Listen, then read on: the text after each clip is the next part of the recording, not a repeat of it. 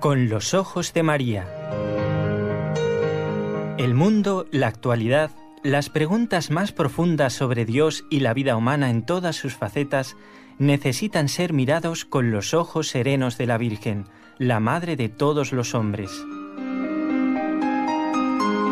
Con los ojos de María, un programa de NSE Producciones para Radio Católica Mundial conducido por Nelly Álvarez. Damos la bienvenida a todos los oyentes que escuchan el programa y esta radio desde distintos lugares del mundo. Y damos también las gracias a nuestros compañeros de la parte técnica, allí en Radio Católica Mundial, con quienes conectamos lunes, miércoles y viernes, y martes y jueves también, pero no nosotros. ¿eh? Saludamos a Jorge Graña, que está en la parte técnica. Gracias, Jorge, por su trabajo. Y también aquí en la ciudad de Barcelona damos las gracias a Raúl García, nuestro técnico, el del equipo NSE, Nuestra Señora del Encuentro con Dios.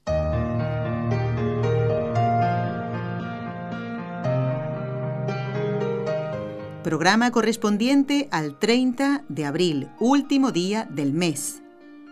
Y ya en la víspera del inicio, en algunos lugares del mundo, del mes de María y vamos a saludar a un párroco cuya parroquia está dedicada a Santa María de Valdeflors. Muy buenas tardes, doctor Juan Antonio Mateo. ¿Qué tal, padre? ¿Cómo está? Un cordial saludo para todos y para mí es siempre una gran alegría poder compartir nuevamente con ustedes y con todos los oyentes de tantos puntos del planeta que nos escuchan. Padre, eh, Santa María de Valdeflors es una advocación de la Virgen propia de la zona de Trem, desde donde está usted ahora charlando con nosotros? Es una advocación local.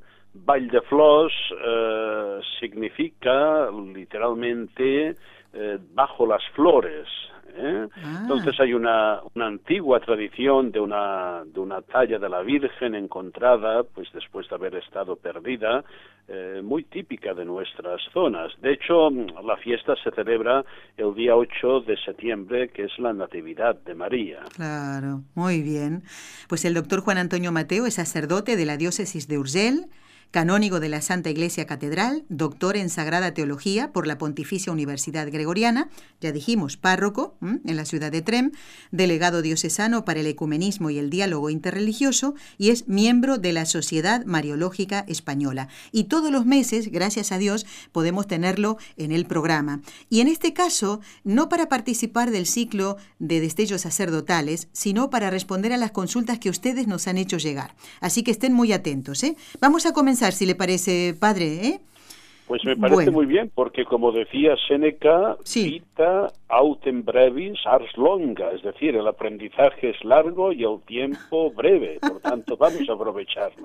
Muy bien. Esta oyente eh, se identifica con el eh, nombre de Anilu y nos dice, eh, ¿Cuándo, en el tiempo de la iglesia primitiva, se empezó a celebrar la Santa Misa en latín? Esa es la pregunta, dice ella, porque me imagino que al principio se celebraba con los primeros cristianos en arameo, el idioma de Jesús y del pueblo judío en el siglo I. Muchísimas gracias, Anilu. ¿Qué responde, doctor Mateo? Vamos a ver, vamos a intentar explicar brevemente, porque no es una cuestión tan fácil esta. Ah, ya. Evidentemente, Evidentemente el Señor instituyó la Sagrada Eucaristía y el sacerdocio en el contexto de la cena pascual y utilizaría el hebreo y el arameo. Es, evidente esto. Pero también es, es, cierto que el, el naciente cristianismo eh, surge y se hablaba un, un, griego bastante difundido, la lengua koiné, eh, por ejemplo, que hablaban muy bien eh, San Pablo, que hablaba muy bien San Lucas y lo escribía. Eh, por tanto, la lengua que podemos decir, la primera estructura de la celebración eucarística más difundida es en lengua griega. Es en ah. esta lengua koiné, porque si miramos el Nuevo Testamento, vemos que como fruto de las primeras eh, persecuciones a la comunidad judía cristiana, es decir, aquellos eh, judíos que se habían convertido al cristianismo, eh, mm, la consecuencia de aquellas persecuciones es que se van escapando y se van instalando en diversos puntos del Imperio Romano donde la lengua que más se hablaba era el griego, era la lengua griega. Eh, por tanto, las primeras comunidades se estructuran en torno a esta versión del griego que es la lengua koiné o lengua común. Eh, luego, cuando decae, cuando ya va decayendo el griego en el Imperio Romano y se va estructurando más la lengua latina y se hace más asequible, pues entonces ya se va estructurando eh, la celebración en la lengua latina, que se ha hecho después durante muchísimos siglos. ¿eh? el latín se convirtió en una lengua litúrgica porque el latín, muy evolucionado, muy bien estructurado, fijaba muy bien las, las fórmulas, las fórmulas de la fe, las fórmulas de la oración. Por esto sigue siendo la lengua oficial de la Iglesia Católica Latina, el latín. ¿Eh? luego, cuando ya las lenguas nacionales han, han adquirido ya una estructura muy perfecta, una gramática muy bien estructurada y sobre todo cuando ha decaído ya el uso del latín eh, en el conocimiento de la mayoría de la población, pues entonces la Iglesia ha visto conveniente que se celebre en las lenguas vernáculas. Es todo un proceso de evolución, pero todavía hoy eh, en la Iglesia católica romana la referencia del texto siempre es en lengua latina, la normativa. y a partir de allí se hacen las traducciones que hay que esperar que se hagan muy bien hechas porque no es fácil traducir eh, para que el depósito de la fe, la, norma de fe que se expresa en la oración, lex orandi, lex credendi, esto es importantísimo, llegue fielmente a toda la población que participa en la celebración. ¿Eh? Por tanto, originariamente muy minoritariamente hebreo-arameo, eh, griego eh, enseguida y luego latín y luego las lenguas vernáculas nacionales. Muy bien. Tema realmente muy interesante. Vamos a pasar a otro que quedó pendiente en el último programa en el que usted estuvo el pasado mes de marzo, el día 23. Padre estuvo con nosotros y quedó pendiente esta respuesta para Carmen una oyente que en esa oportunidad hizo dos preguntas y esta nos quedó pendiente. Entonces, eh, ella nos plantea lo siguiente. Se trata de la formación de los sacerdotes, ¿no? Los, de los seminaristas ¿eh? para ser sacerdotes. Si el currículum en los seminarios, especialmente en el área de psicología, va cambiando conforme al cambio de los tiempos, siendo yo una inmigrante, me dice Carmen, ella escribe desde Estados Unidos, siempre he tenido inquietud por saber cómo los seminaristas son preparados para enfrentar las necesidades emocionales, dice, de los inmigrantes. Ahora hay inmigrantes de todos los rincones de la tierra. Y tiene toda la razón, Carmen, eh, Padre Juan Antonio, y más en España, por ejemplo, ¿verdad? Que, eh, bueno, gran parte de las parroquias reciben, eh, o la mayoría de las parroquias reciben a inmigrantes de distintos países. ¿Qué le podemos responder a ella? Bien, aquí habría que hacer algunos matices. ¿eh? Sí, adelante. A veces, a veces queremos que los sacerdotes sean expertos en todo mm. ¿eh? y el que quiere ser experto en todo acaba no sabiendo nada, ¿no? Entonces, claro, el sacerdote debe atender a todas las personas, incluidos los inmigrantes, en su calidad de sacerdote.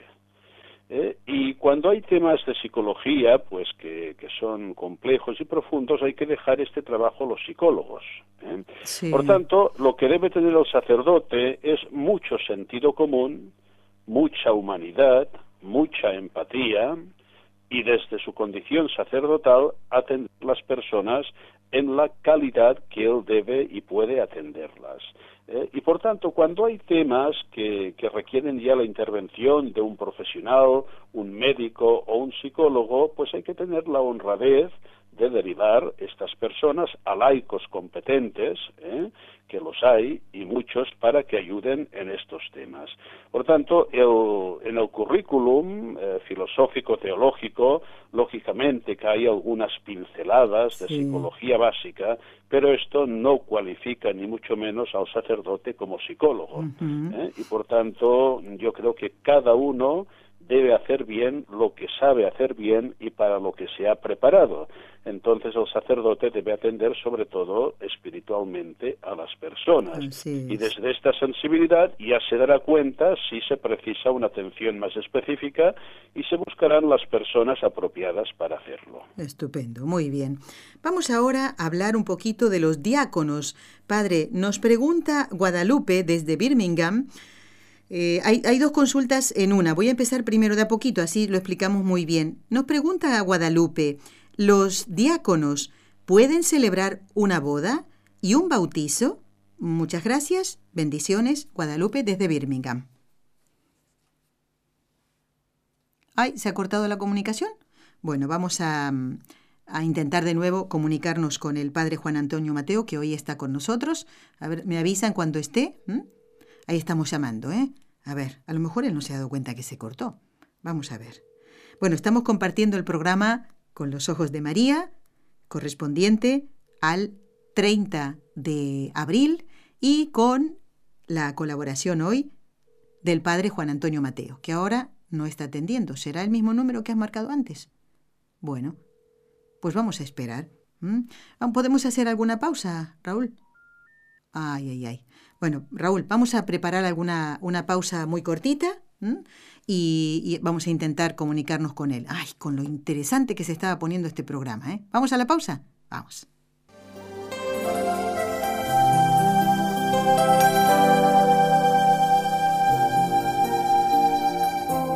Estás escuchando en Radio Católica Mundial el programa Con los Ojos de María, en vivo y en directo presentado por el equipo Nuestra Señora del Encuentro con Dios desde Barcelona.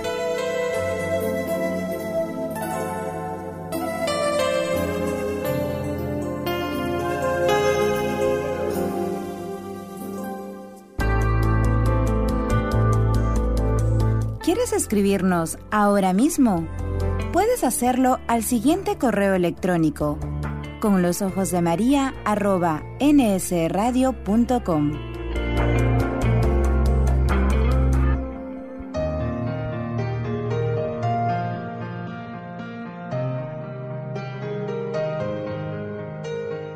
Bueno, seguimos en el programa. Padre, ¿está usted allí? Yo estoy aquí, ah, por supuesto. Se ve que se cortó la comunicación.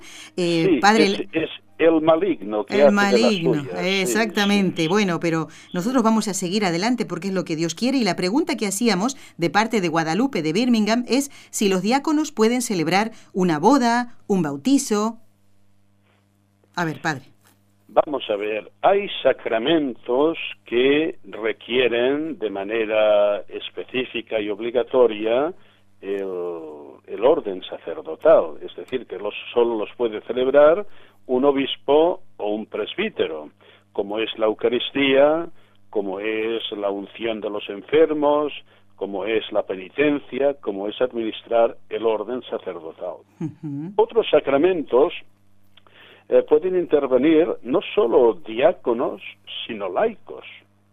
Por ejemplo, en caso de necesidad, un laico puede bautizar. No insisto en esto porque ya hemos hablado en muchos programas. Así es, padre, así es, sí. También, pues, un laico eh, puede, por delegación, presidir eh, una celebración del matrimonio cuyos eh, contrayentes son los ministros propios, no lo olvidemos, ¿no?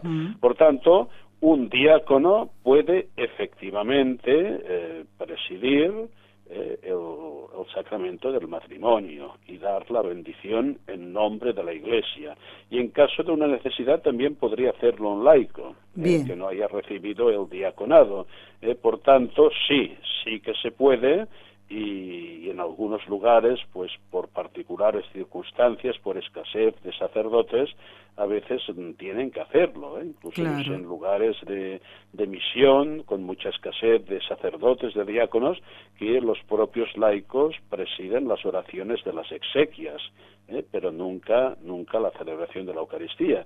Y aprovecho también porque no estoy un poquito de confusión eh, sobre el sacramento de la unción de los enfermos, solo pueden administrarlo presbíteros y obispos, sacerdotes. ¿eh? Los diáconos no pueden en ninguna circunstancia. Muy bien, vale la aclaración, padre, es verdad. Bueno, y a propósito de los diáconos, Gloria, que es una oyente que vive en Carolina del Sur, pide que comentemos acerca de los diáconos, pero permanentes en este caso, Padre, la misión de ellos en la iglesia y cuáles son las funciones que, que desarrollan ¿eh?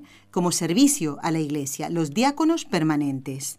Vamos a ver, eh, el sustantivo es diácono, ¿eh? el permanente es un adjetivo, porque un diácono permanente eh, sí, puede ser también transeúnte. Imaginemos, y yo conozco el caso de algunos diáconos que, que recibieron la ordenación diaconal eh, pues en el estado de matrimonio y por tanto como diáconos permanentes para permanecer establemente en esta función, luego pues han quedado viudos y se han ordenado de sacerdotes. Ah, ¿eh? ¿Eh? Ah, por tanto, por tanto esto de permanente o de transeúnte hay que matizarlo. Sí, ya lo veo. Esto, esto de diaconado permanente es una una incorporación relativamente nueva, eh, porque un poquito también la, la Iglesia, la, después del Concilio Vaticano II, la retomó de algunos momentos históricos. Es decir, ya no es aquel diaconado transeúnte de aquel que se prepara para el sacerdocio y antes recibe el diaconado, sino para eh, permanecer habitualmente en este, en este ministerio. Por esto se llama permanente. ¿eh? De todas formas, el, el sacramento siempre permanece. Yo, por ejemplo, que soy presbítero, soy también diácono. ¿Eh? y el obispo que recibe el episcopado continúa siendo diácono y presbítero. ¿eh? Y de hecho, antiguamente, el obispo en la celebración pontifical utilizaba también la, dalmática diaconal y, la casulla sacerdotal para significar que no queda suprimido aquel sacramento, aquel ministerio, ¿eh? sino que queda subsumido en otro, en otro ministerio ordenado. También hay que decir una cosa, los diáconos no son sacerdotes. ¿eh? el, diácono es ordenado, como dice el concilio, no para el sacerdocio, sino para el ministerio, para el servicio. ¿eh? Y esto también es muy importante clarificarlo porque hay confusiones a veces. ¿eh? Los diáconos no son sacerdotes. Bien, muy bien, muy bien. Solo son sacerdotes en el sentido de sacerdocio ordenado ministerial, presbíteros y obispos. Y de aquí viene lo que le decía de permanente, pero ya le digo, hay muchos casos, yo conozco varios, de diáconos que se ordenaron para ser siempre diáconos, pero luego por circunstancias y no solo porque hayan quedado viudos, porque he conocido también diáconos que se ordenaron diáconos solteros para ser diáconos, porque por ah. circunstancias de su trabajo, de, de, encargo que les hacía la Iglesia, no iban para ser presbíteros, pero luego, en un momento determinado, se ha reconsiderado la situación y han sido ordenados presbíteros. Qué interesante, qué interesante. Esto también es importante tenerlo en cuenta. Ya lo creo. Lo importante Padre, es responder a esa llamada que hace el Señor, si es en su momento diácono, siempre para prestar justamente eso, lo que indica ese nombre, ¿verdad? El servicio que la Iglesia necesita. que es, una llamada que el Señor hace siempre definitivamente por medio de la llamada de la Iglesia. ¿eh? Exacto. No es que uno diga, es que a mí esto me gusta, es mi ilusión, no, hay que discernirlo y la Iglesia ve realmente si es una llamada del Señor. Entendido, muy bien. Pasamos a otra consulta. Lamentablemente no tengo el nombre del oyente que ha eh, preguntado lo siguiente, pero él ya va a reconocer eh, que, ah, esa es la pregunta que hice yo. ¿eh? No sé qué me pasó que no, no copié el nombre del oyente. Pero lo importante es que esta consulta también puede ser de utilidad para muchos otros. Creo que aquí convendría aclarar algunas cosas. Padre, dice, espero que me puedan ayudar. Cuando uno lee algún versículo de la Biblia, ¿cómo se debe contestar? ¿Palabra de Dios o te alabamos Señor? ¿Es igual o hay alguna diferencia? Vamos a ver, la pregunta es un poco inexacta. Por Exacto. Así, Por eso decía que... Si uno, dice, cuando uno lee, si uno lee privadamente en su casa no tiene que decir nada, absolutamente nada. Leer y meditar y basta, ¿no? Cuando se trata de la lectura en una celebración litúrgica, es decir, cuando se proclama la lectura, por ejemplo, en la celebración de la Eucaristía, hay que decir exactamente lo que preceptúa la liturgia en un momento dado. Por ejemplo, en la, en la liturgia de los domingos de la Eucaristía, tanto la primera lectura como la segunda, al acabar, el lector proclama palabra de Dios y todo el pueblo responde, te alabamos Señor. En cambio, cuando el diácono o presbítero proclama el Evangelio, eh, cambia un poco, se dice palabra del Señor y se responde gloria a ti Señor Jesús, para significar que aquella palabra de Dios es mucho más intensa porque ha sido proclamada por Cristo mismo, el Hijo de Dios y la palabra encarnada. En cambio, cuando se proclama el Salmo, se proclama la respuesta que toca aquel día. Por tanto, cada circunstancia litúrgica ¿eh? tiene su normativa y su desarrollo. ¿eh? En cambio, cuando es una lectura, cuando por ejemplo, no sé, en un grupo de oración eh, se lee una, una Biblia, pero no es una acción litúrgica, no hay que decir absolutamente nada. ¿eh? Estupendo. Es bueno saberlo esto, porque gracias a Dios hay muchos grupos en la iglesia que se reúnen justamente para sacar una enseñanza práctica y para poder vivir eso que Jesús nos pide a través de la lectura del Evangelio. Y, y, muchas veces no, no, la gente no sabe qué responder justamente después de esa lectura, Padre. Así que esto es de muchísima utilidad y sé que para el oyente que ha escrito de Dallas también lo será. Para todos ¿eh? Ven que siempre tratamos yo, de... Yo también aprovecho para decir a todos los oyentes que hay que estudiar y saber bien las respuestas de los fieles en la celebración de la Santa Misa. Ay, padre, ha puesto el dedo en la llaga. Esto hay que aprenderlo bien. Eh, la mejor manera de, aprender, de aprenderlo es ir habitualmente, porque cuando uno va cinco o seis años a la misa, tiene que ser ya muy duro de cabeza si no le entran las respuestas, ¿no? Pero, pero hay que aprender las respuestas, porque la asamblea debe participar respondiendo, ¿eh? respondiendo lo que corresponde. Y sobre todo hay que evitar un, un abuso que a veces, sin, evidentemente, sin mala voluntad, se va extendiendo de que los fieles dicen o hacen cosas que solo debe hacer el sacerdote. Ahí está. ¿Eh? También hay, hay, hay cosas muy específicas en liturgia que la Iglesia las ha recordado. Por ejemplo, en la doxología, por él, con él y en él, a ti Dios Padre. Esto solo lo dice el sacerdote. Y el pueblo responde amén. ¿Eh? O también posturas corporales. ¿eh? Por ejemplo, hay personas que confunden el espacio de oración privado con el espacio de oración litúrgico y público, por ejemplo, poniendo posiciones con sus manos que solo corresponden al sacerdote en aquel momento de la celebración. ¿eh? Hay que reservar estas cosas para lo que es la, la oración privada, personal en casa, ¿eh? y lo que se debe hacer en la asamblea litúrgica. Por ejemplo, eh, voy a poner un caso un poquito cómico, pero yo conocía a una persona que le daba mucha devoción cuando rezaba el, Padre Nuestro en su casa, postrarse encima de una alfombra en el suelo. Bien, en su casa está muy bien esto, pero en la asamblea litúrgica sería realmente fuera de lugar. ¿Eh? Ah, Porque todos tienen una posición en pie, las manos, no hay que, no hay que poner las manos en, en posición sacerdotal como hace el sacerdote, porque esto también es ridículo, ¿eh? es asimilar espacio público y espacio privado, y son dos cosas muy diferentes. Que quizás un día sería interesante hacer un programa, un programa más detallado, ¿eh? respondiendo muchas de estas dudas, porque realmente hay muchos errores en este sentido. Muy ¿eh? bien, muy bien. Padre, así lo haremos porque justamente nos ha llegado después que le enviamos a usted estas consultas, la de Yolanda, y ella dice, sugiere justamente esto que usted acaba de decir, así que no le queda más remedio que, que decirnos que sí, para pronto tratar este tema, porque ella decía que debíamos tratar el tema de eh, qué es lo que debemos hacer los fieles ¿eh? durante la misa y lo que no nos corresponde, dice. Y aquí pone como ejemplo de que no nos corresponde levantar las manos durante el Padre Nuestro. Así que, Yolanda, mira, ya el Padre Juan Antonio Mateo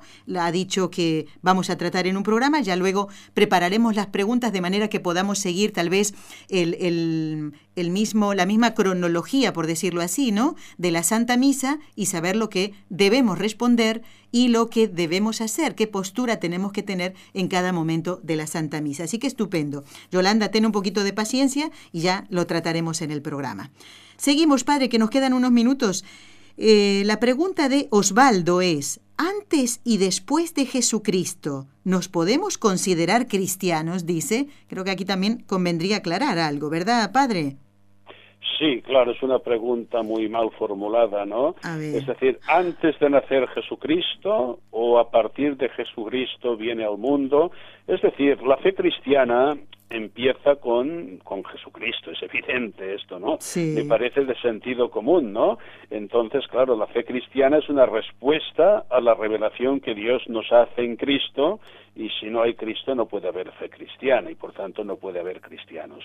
Por tanto, hay cristianos a partir de la confesión de fe en Jesucristo, a partir de que Jesucristo viene al mundo, predica el Evangelio y las personas tocadas por el Espíritu de Dios se convierten y abrazan la fe cristiana. ¿eh? Yo creo que no hay que dar más vueltas a todo esto porque es clarísimo. Muy bien, muy bien. Listo, Osvaldo, también nos ayuda tu pregunta. Vamos ahora en estos minutos a responder, a ver si logramos las tres preguntas o tres consultas que nos hace eh, Margarita desde Sacramento, en Estados Unidos. Eh, ella escuchó un programa del año pasado sobre el escapulario de la Virgen, pero tiene una duda. Vayamos a ella. El escapulario, dice Margarita, se puede reemplazar por otro. Esto también ya lo vimos en otro programa y aprovechamos para repasar esto, claro. ¿eh? ¿Se puede reemplazar por otro cuando el primero se rompe ¿eh? o solamente por la medallita? Quisiera saber eso, dice. Vamos con esto, eh, padre, y luego sigo con las otras consultas. Sí, evidentemente que se puede reemplazar. Vamos a ver, cuando se hace la imposición del escapulario, suele hacerse con una diminuta pieza de tela que lo, que lo significa eh, y que es frágil. Por esto se recomienda eh, sustituirlo por una medalla que el sacerdote también bendice. Entonces, si a alguien le da mucha ilusión cuando, cuando lleva el escapulario, llevar el escapulario propio de ropa y este pues se destruye por el uso, pues simplemente eh, se le pide al padre que le bendiga a otro, no hace falta imponerlo porque la imposición ya vale para una vez. Exactamente, muy bien, muy bien. Bueno, pasamos a la segunda consulta dentro de esta línea también del escapulario. Dice que en la manera como nosotros lo tenemos, creo que no es válida, dice Margarita, porque el sacerdote de nuestra parroquia dice que él no sabe la fórmula ni la consagración, que simplemente nos los pusiéramos. Dice que un día bendijo en la iglesia muchos escapularios y se los regaló a las personas. Todos los tomamos, nos los pusimos, pero nunca se hizo ninguna consagración. Entonces dice ella, ¿qué debemos hacer? Fíjese ¿eh? que a lo mejor esto sin haber escuchado aquel programa no hubiera surgido esta, esta duda. Mm. ¿Qué le respondemos a Margarita para que ella ya se quede tranquila y pueda a la vez enseñar a otras personas que ignoran estas cosas, padre? Sí, vamos a ver, la imposición y el uso del escapulario no es un acto litúrgico que requiere una fórmula sacramental inmutable. ¿eh? Por tanto, el simple hecho de que el sacerdote lo bendiga, invite a asumirlo, es suficiente siempre porque la consagración hemos de hacerla nosotros. La consagración es nuestra entrega confiada a la acción materna de María. Esto es lo fundamental porque aunque uno utilizara una fórmula perfecta de consagración y no hubiera este espíritu de entregarse a la acción maternal de María, no serviría absolutamente para nada. Eh, por tanto, la consagración es esto, una entrega confiada de nosotros mismos a la acción materna de María que nos la ofrece generosamente. Este es el sentido, y esto es lo que nunca hay que olvidar, ¿eh?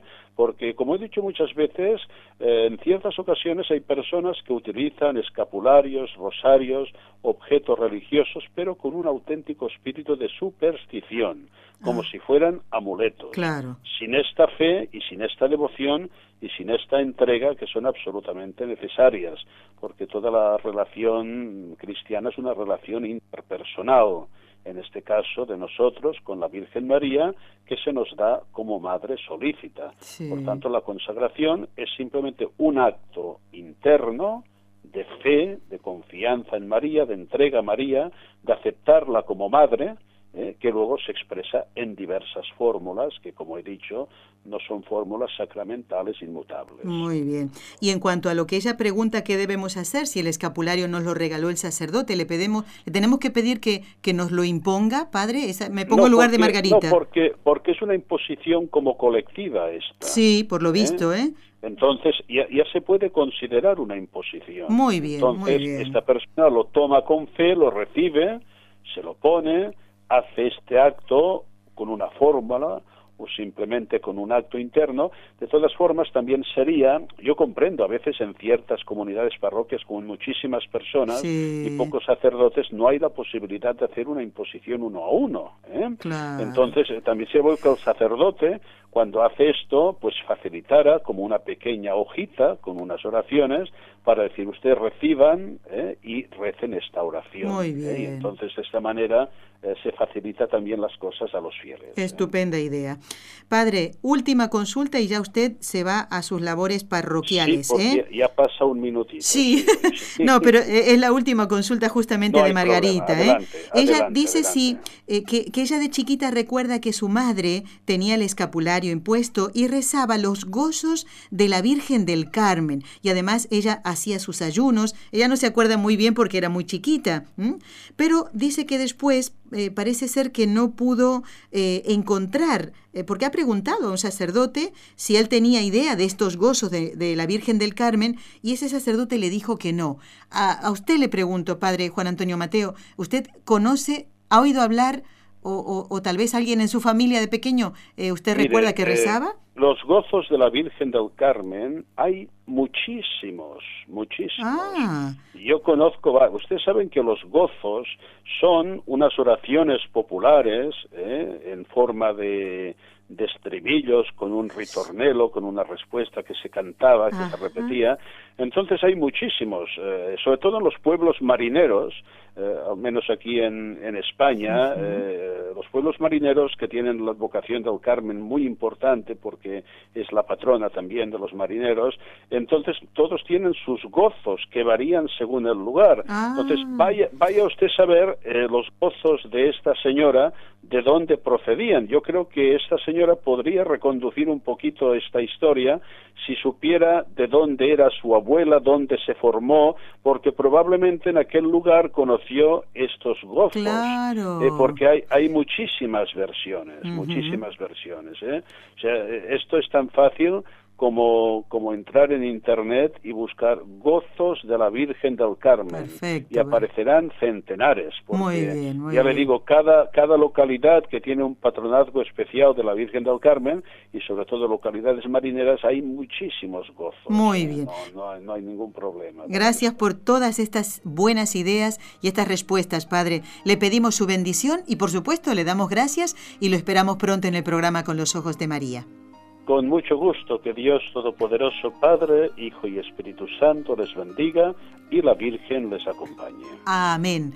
Gracias, Padre. Hasta otro encuentro, si Dios lo permite. ¿eh? Que tenga un buen si Dios día. quiere. Si Dios Hasta quiere. muy pronto. Adiós. Adiós. adiós. adiós.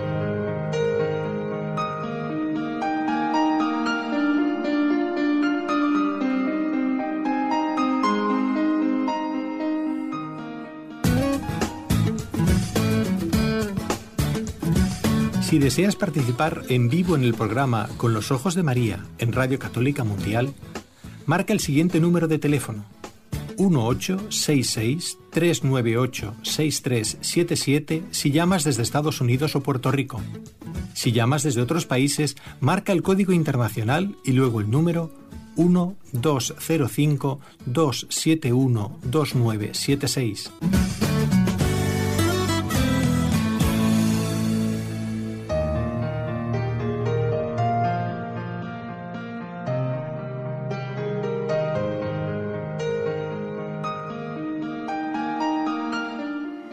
Bueno, ha sido un programa a toda velocidad, ¿eh? ¿A que sí? Bueno, saben por qué corría, ¿no?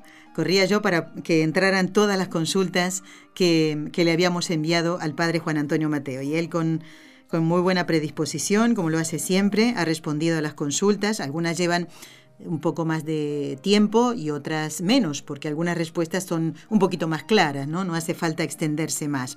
Gracias a todos los que han participado enviándonos estas consultas que nos ayudan a todos, como digo, ¿eh? a Nilu, Carmen, eh, Guadalupe desde Birmingham, Gloria de Carolina del Sur, otro oyente de Dallas, Osvaldo, Margarita desde Sacramento. Recuerden que las consultas que ustedes nos envían, mm, vamos contestándolas de a poquito. ¿eh? Algunos mm, tienen que esperar un poquito más y otros menos. Así que, pero todas tratamos de, comentarlas.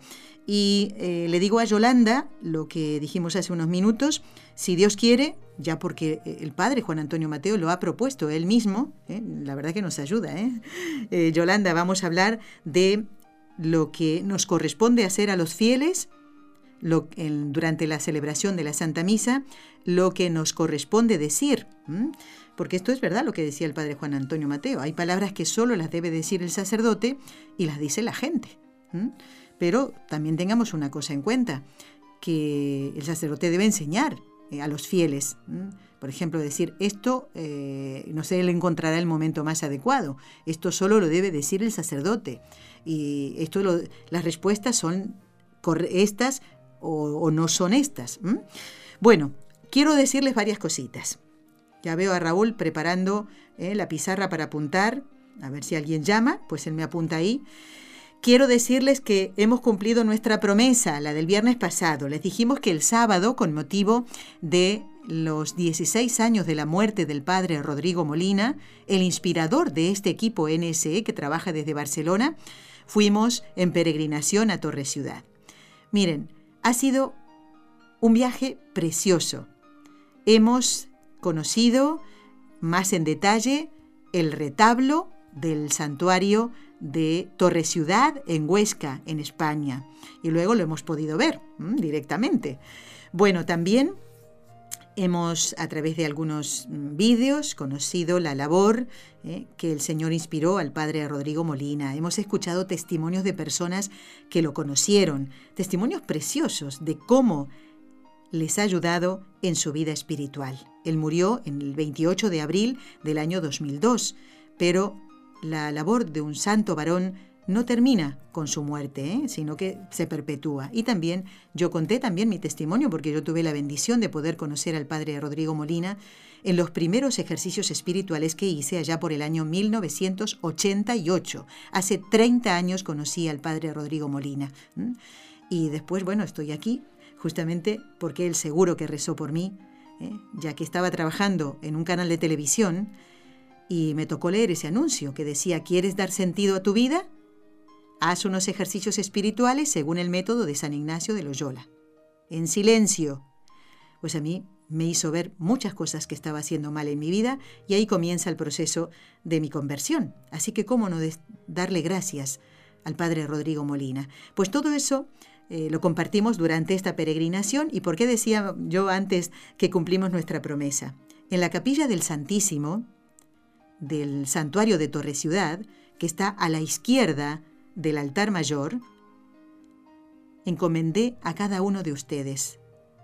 Lo llevaba presente en mi mente. Tengo que recordar a los oyentes del programa, a los oyentes de la radio. Y ahí está el sagrario, ¿eh? por eso es la capilla del Santísimo. Sobre el sagrario hay un Cristo crucificado, dorado, con una singularidad. Es un Cristo vivo, porque no tiene las, la herida de la lanzanos, ¿eh? no tiene la herida en el pecho, en el corazón. Y así lo quiso, ese fue traído desde Italia, San José María Escribá quería que estuviera, que fuera así, un Cristo vivo, sin la lanzada. Él tendría sus razones, ¿no? Este santuario fue construido justamente por iniciativa de él, de San José María Escribá de Balaguer. hay una imagen de él en oración a la izquierda del altar mayor, preciosa también, ¿no? Y bueno, y compartimos un, momento agradable, éramos prácticamente 40, 40 y algo de personas, personas encantadoras. Todo fue, fue realmente un, viaje precioso, la gente estaba muy contenta, había algunos niños también y tenían una tarea. ¿Saben cuál era? Bueno, en el santuario de Torre Ciudad, yo le estaba comentando antes de salir al aire a Jorge Graña, hay cientos de imágenes y cuadros de la Santísima Virgen de muchísimas advocaciones. Así que si alguien quiere comprobar si está la de su país, pues nada más tiene que llegarse hasta Torre Ciudad, allí en Huesca, y la, va a tardar un poquito, ¿eh? porque hay muchas. Imágenes de bulto, eh, cuadros, también, como el cuadro de Nuestra Señora de Chiquinquirá. Yo estuve buscando un rato bastante largo a Nuestra Señora de Luján, la patrona de Argentina, hasta que la encontré. Bueno, en realidad la encontró Raúl primero. bueno, ¿y cuál era la tarea? Les dijimos a los peregrinos, tienen una tarea. Al llegar al lugar donde están expuestas estas imágenes, tienen que sacarse una fotografía con esa imagen, patrona de su país o patrona de la zona de donde vienen, ¿verdad? Bueno, no saben la cantidad de fotos que sacaron. Y todos se llevaron un regalito, un premio. También los oyentes que vengan con nosotros a Fátima o a Lourdes, a Fátima en junio o a Lourdes en agosto, también se llevarán un regalito, no lo duden. ¿eh? Así que eh, ya les digo, ha sido un fin de semana cansador, ¿eh? porque esto ciertamente cansa físicamente, pero ha sido muy enriquecedor y yo creo que dará muchísimo fruto en ustedes, porque hemos rezado por ustedes con muchísimo cariño.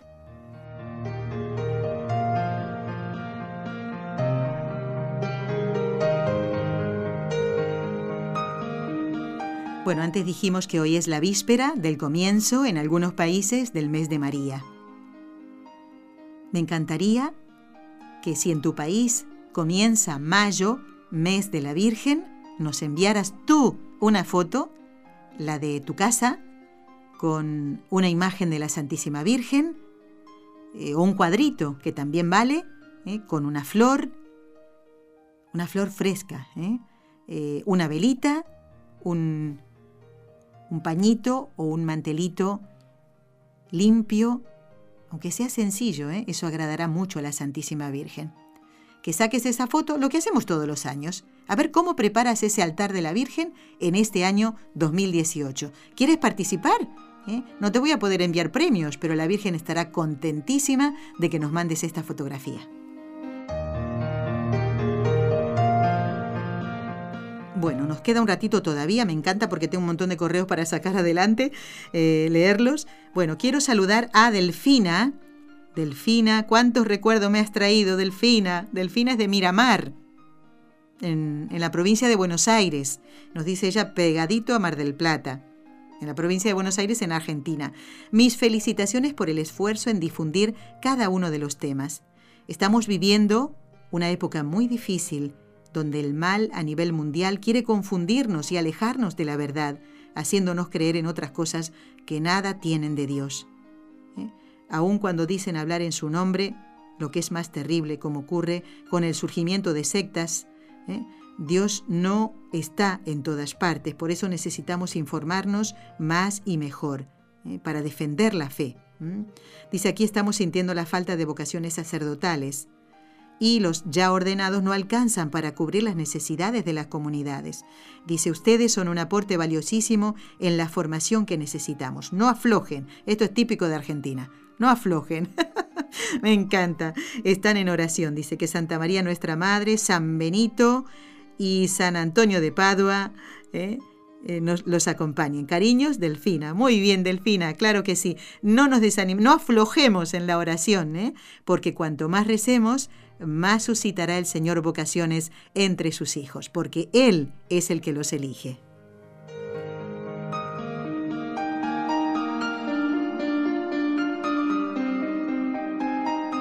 Aquí nos escribe Marta. Dice, querida Nelly, ante todo, quiero darle las gracias, al igual que a todos los integrantes del equipo de radio, por su dedicación y encomiable labor de evangelización en cada uno de sus programas. Nos ayudan a reforzar nuestra fe católica en nuestro diario vivir. Si es tan amable, quisiera que me enviara información sobre el próximo viaje al santuario de Lourdes. Una amiga y yo queremos saber si es viable para nosotros poder planear ese viaje. ¡Qué bueno, Marta! ¡Estupendo! Dice, aunque tenemos fe, eh, que la Virgen nos ayudará a tomar la decisión correcta. Así es. Y pone intenciones para la misa del último día del mes y además pide por un sacerdote, el padre Tim, que está enfermo. Ya lo hemos puesto, Marta, si no me equivoco, en la lista. ¿eh? Bueno, Martita, mira, tú puedes ya ir programando el viaje a Lourdes con tu amiga, que no me pones aquí cómo se llama. Vamos a viajar del 17 al 19 de agosto. El 17 es viernes y mm, saldremos más o menos a las 8 de la mañana de la Plaza Cataluña, que está aquí muy cerquita, a unos, no sé, unas dos cuadras más o menos, ¿eh? del lugar donde estamos haciendo el programa. Viernes 17, 8 de la mañana más o menos. Y volvemos el domingo por la noche. También depende, como es domingo, las carreteras pueden estar un poco más eh, llenas de vehículos ¿eh? y puede haber a lo mejor, mm, ¿cómo se llama? Cuando hay muchos vehículos, Raúl, ayúdame por favor, que se me está yendo el santo al cielo. Tráfico, pero yo quería decir otra cosa. Eh, mm, cuando hay mucho, uno no puede avanzar, cuando uno no, ahí hay otra palabra. Atasco, eso quería decir. Bueno, entonces, eh, lo que digo, que tenemos una hora prevista de regreso, pero puede ser que nos, mm, bueno, no nos salga bien eso y lleguemos más tarde. Así que, eh, bueno, la idea es esa, mm, Marta. Eh, lo demás, yo no sé dónde, creo que ya lo pasé, este correo, para que te puedan contestar, para no decírtelo aquí al aire. Lo voy a dejar aparte para recordárselo aquí a nuestras hermanas de la Fundación para que te hagan llegar datos. Tú ve ya programando si quieres, ¿eh? por lo menos hay que dar el primer pasito, lo demás lo hará el Señor. Del 17 al 19 de agosto, eh, tiempo en el que hace mucho calor, Marta, no digas que no te avisé, pero que tienes que traer el paraguas, porque en Lourdes siempre llueve, en verano y en invierno. Y alguna chaquetita porque puede ser que baje la temperatura. ¿eh? Pero em, el lugar donde vamos, que vamos siempre al mismo hotel, eh, su dueña eh, nos quiere mucho, ya nos conoce, trata de que nuestros peregrinos estén como los otros, ¿no? muy bien atendidos y estamos muy cerquita de una de las puertas del santuario. Así que Marta y amiga, yo que ustedes ya me estaría metiendo en internet para sacar los billetes de avión. Y lo demás, bueno, ya te llegará la información. O a lo mejor ya te llegó, Marta, ¿eh? recién ahora estoy leyendo este correo. Vamos a ver. ¿Quién más, quién más, quién más? Aquí, esperen un momentito. Nos dice Gypsy. Miren, ¿eh? Dice, ay Dios mío. Ay Dios mío, qué programas tan maravillosos. Dice, los escucho casi todos, dice, pero por pedacitos. Y digo casi todos porque soy enfermera y visito muchos hogares de ancianos. Y entre paciente y paciente, en mi carro, eh, a través de Radio Paz, aquí en Miami, eh, voy escuchando. Soy de origen cubano, dice. Quiero decir que hacen una labor maravillosa. A través de este programa yo he crecido espiritualmente. Aprendo algo nuevo siempre. Saludos para todo el equipo, los que hacen posible que este programa llegue a todos nuestros corazones. Gypsy, muy bien. No te descuides en atender a los abuelitos, por favor, ¿eh? Muy bien.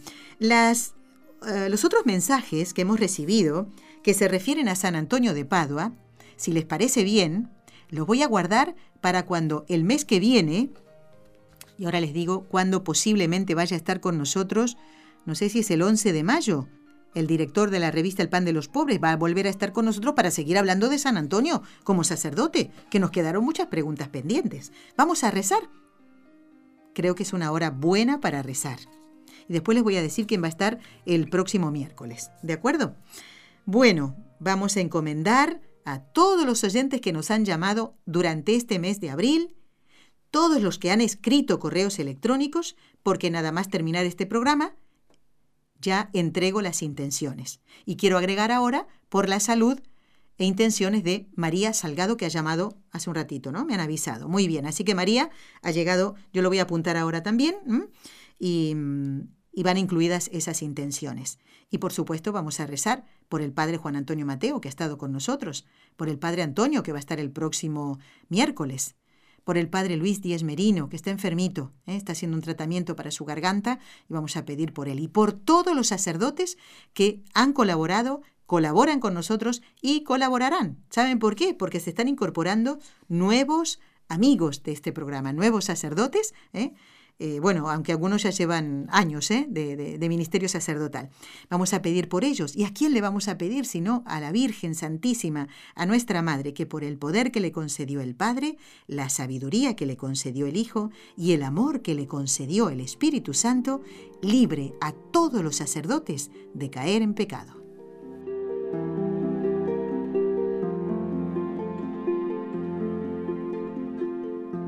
Dios te salve María Llena eres de gracia, el Señor es contigo. Bendita tú eres entre todas las mujeres, y bendito es el fruto de tu vientre, Jesús. Santa María, Madre de Dios, ruega por nosotros pecadores, ahora y en la hora de nuestra muerte. Amén. Dios te salve María, llena eres de gracia, el Señor es contigo. Bendita tú eres entre todas las mujeres, y bendito es el fruto de tu vientre, Jesús. Santa María, Madre de Dios, ruega por nosotros pecadores, ahora y en la hora de nuestra muerte. Amén. Dios te salve María, llena eres de gracia, el Señor es contigo. Bendita tú eres entre todas las mujeres, y bendito es el fruto de tu vientre, Jesús. Santa María, Madre de Dios, ruega por nosotros pecadores, ahora y en la hora de nuestra muerte. Amén. Dios Padre Todopoderoso, por intercesión del Inmaculado Corazón de María, te pedimos la santidad de los sacerdotes del mundo entero.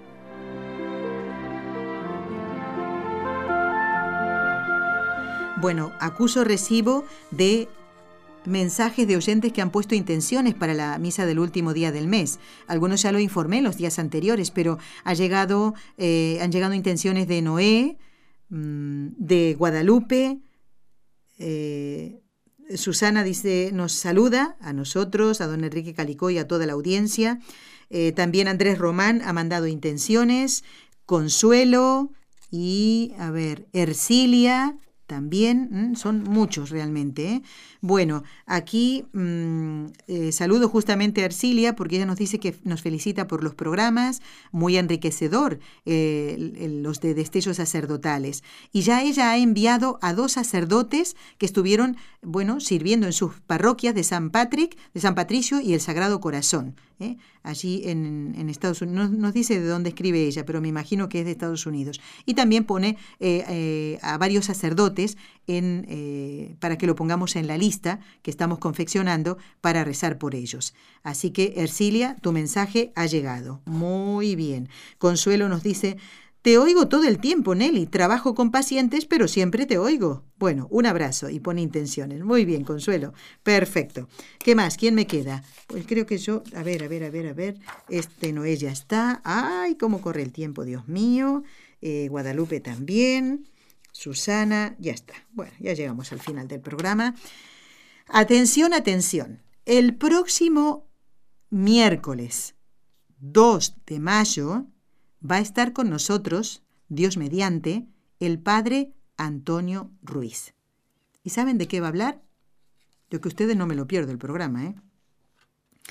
El Padre va a hablar de cuál es la función del sacerdote en el sacramento de la confesión. Sí, todos sabemos que en nombre de Dios nos da el perdón de, de Él, porque no es el sacerdote el que perdona, Él lo hace en nombre de Dios. Pero ¿qué más? ¿La función del sacerdote solo se limita a eso? ¿Y si necesitamos un consejo? Y, por ejemplo, si yo soy escrupulosa, ¿me va a aconsejar de la misma manera que a una persona que no lo es? ¿Cómo tiene que actuar el sacerdote ante las eh, diferencias de caracteres, de forma de ser, de espiritualidad de cada uno de los penitentes que piden el perdón de Dios. ¿Cómo deben ser atendidos los penitentes en el sacramento de la confesión?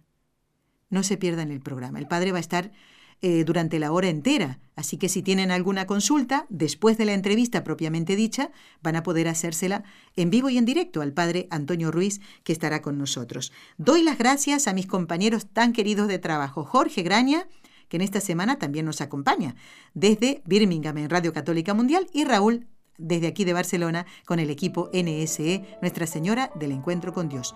Hasta el miércoles en Con los Ojos de María. Has escuchado un programa de NSE Producciones para Radio Católica Mundial.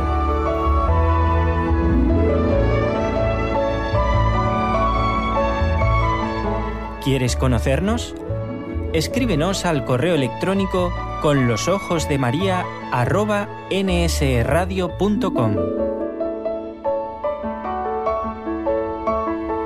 Envíanos tus sugerencias o comentarios con los ojos de María arroba nsradio.com.